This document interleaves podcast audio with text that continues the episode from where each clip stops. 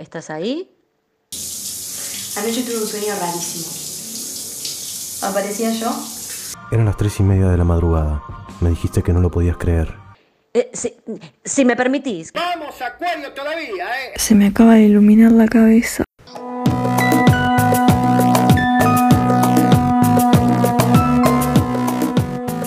Este es un podcast de teatro sonoro o radioteatro o podcast teatro, como más les guste. Lo que van a escuchar en cada episodio es una obra breve, pequeñas historias, ideas y situaciones que cobraron vida en el taller de escritura Dramaturgia del Deseo. Hacer teatro es leer y escribir colectivamente, abrir esos actos normalmente tan privados que son la escritura y la lectura. Este podcast es otra forma que encontramos de hacer eso, entre la literatura, el sonido, el teatro y el deseo. Soy Luciana Legisquet y esta es la Sala Sonora Podcast.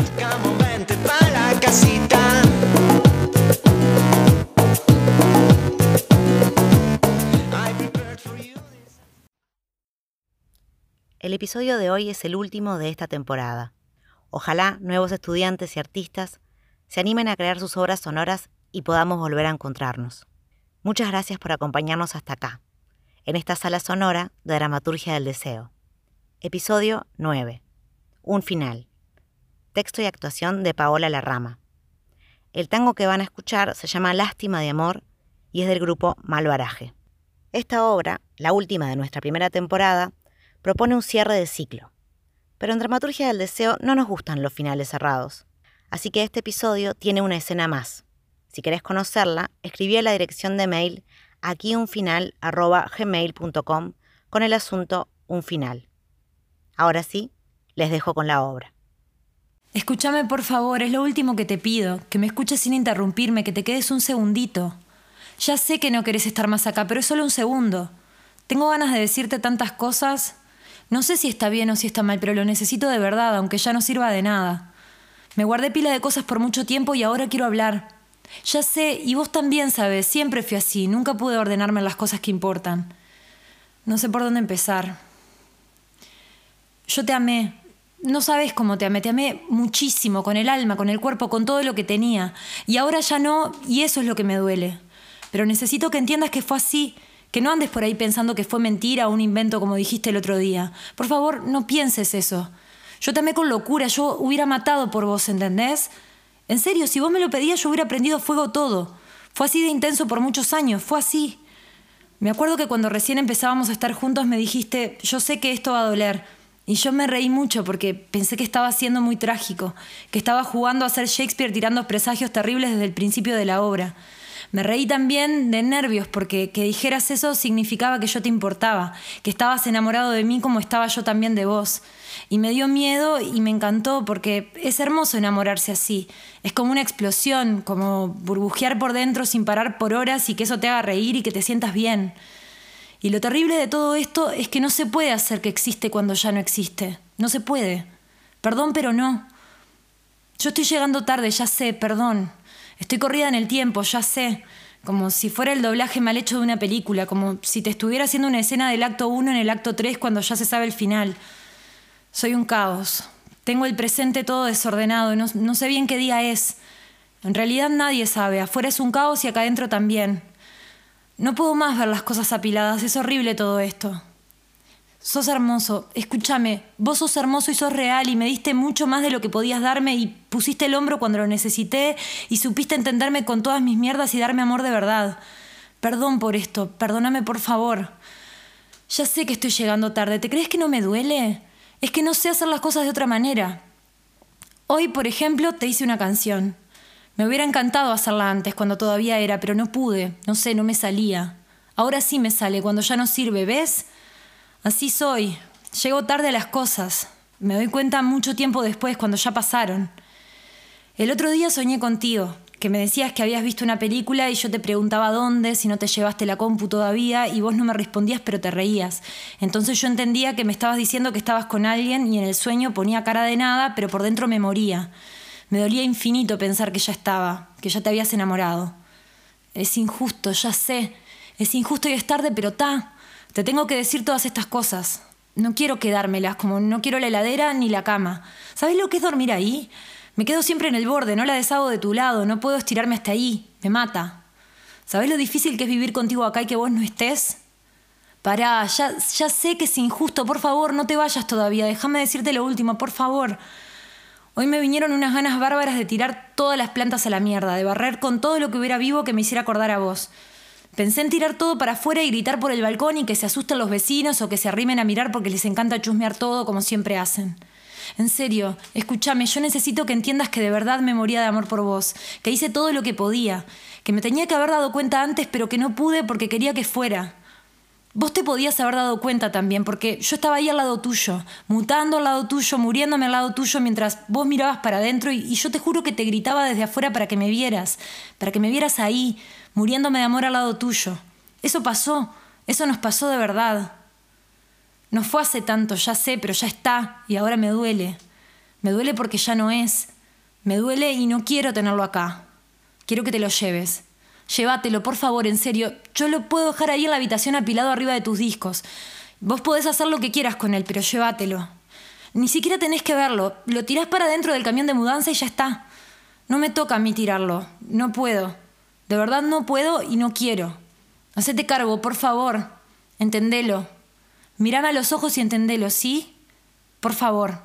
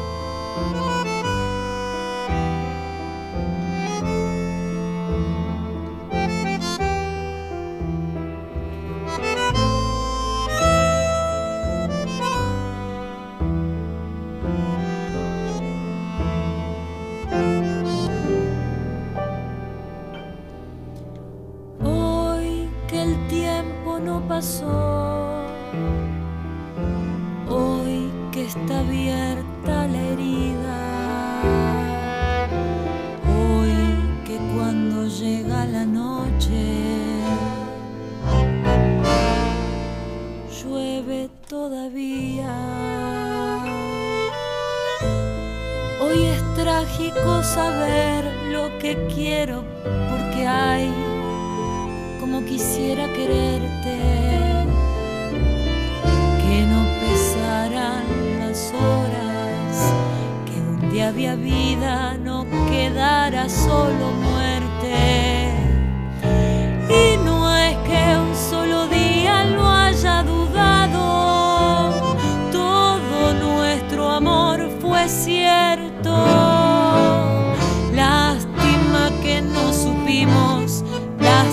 que no pudimos, qué lástima de amor.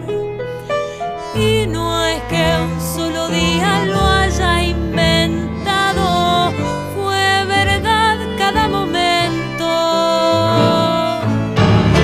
Cuánto tiempo es mucho tiempo, cuántos días son el mundo, cuando el amor es dolor.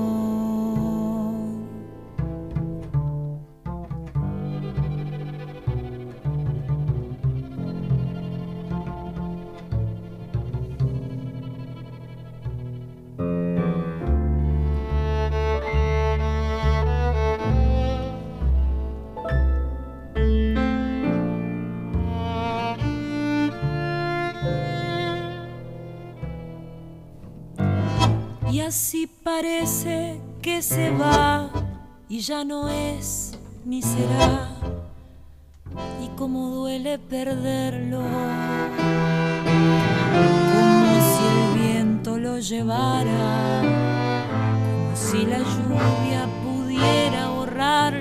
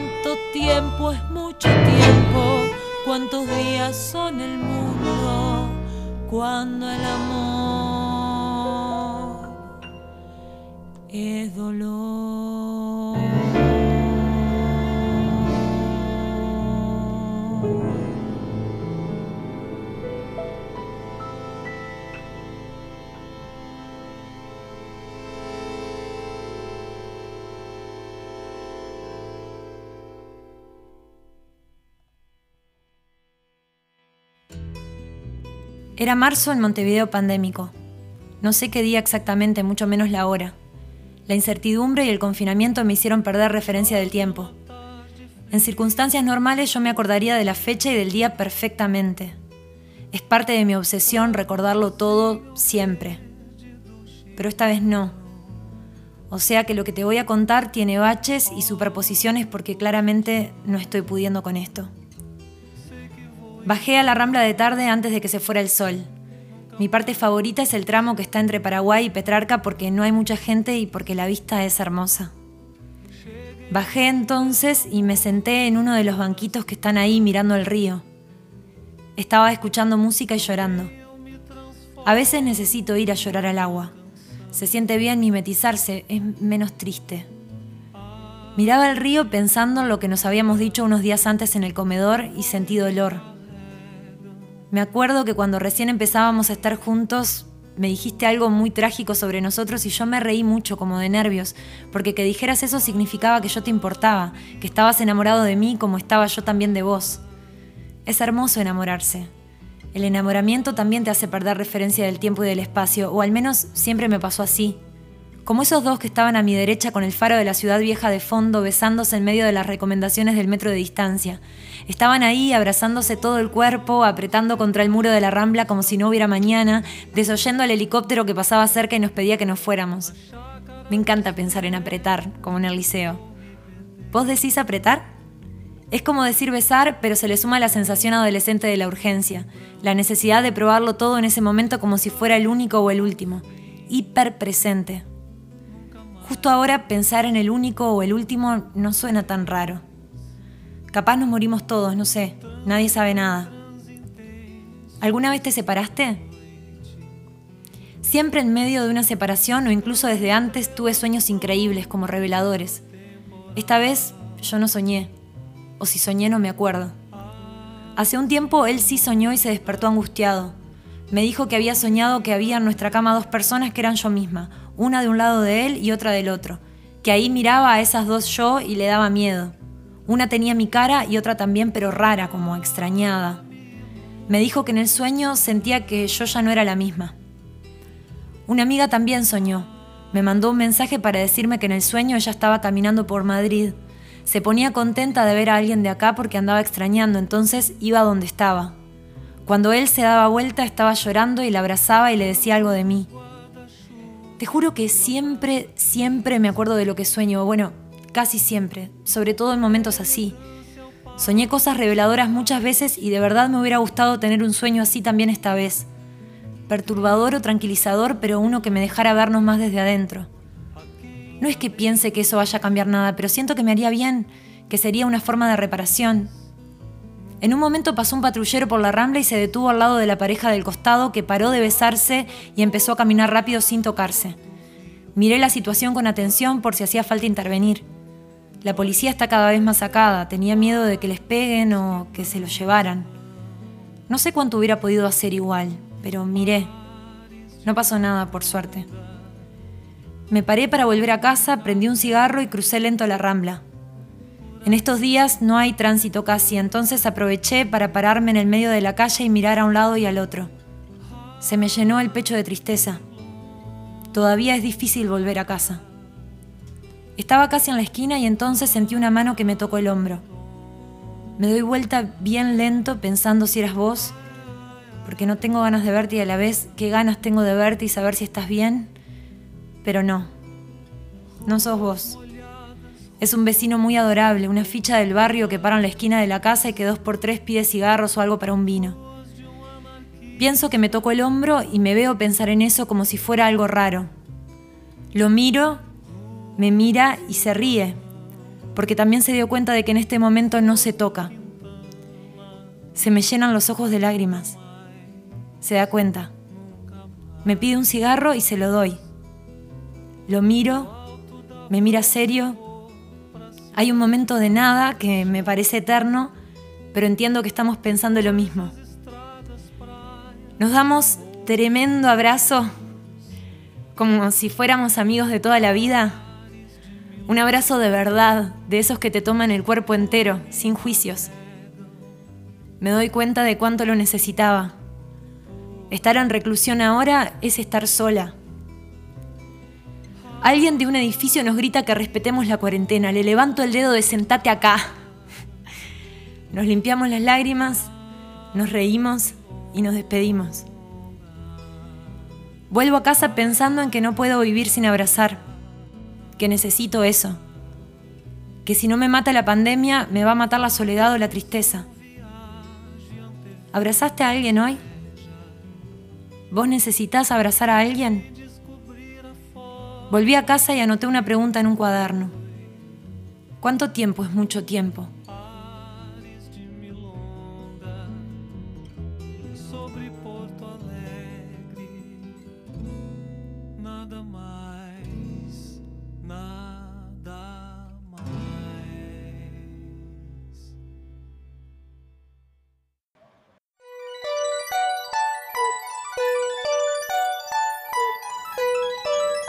Dramaturgia del Deseo es una plataforma de formación, creación y difusión de dramaturgia. Si querés saber más sobre nuestros cursos y proyectos, búscanos en arroba dramaturgia del deseo o escribinos a dramaturgiadeldeseo.gmail.com. La música la hizo El Chasquipum y la canción se llama Alto Guiso. El episodio que escucharon y todos los que integran este ciclo fueron creados dentro de los cursos de Dramaturgia del Deseo del 2020. Agradecemos enormemente a los y las artistas que se sumaron a participar de estas obras.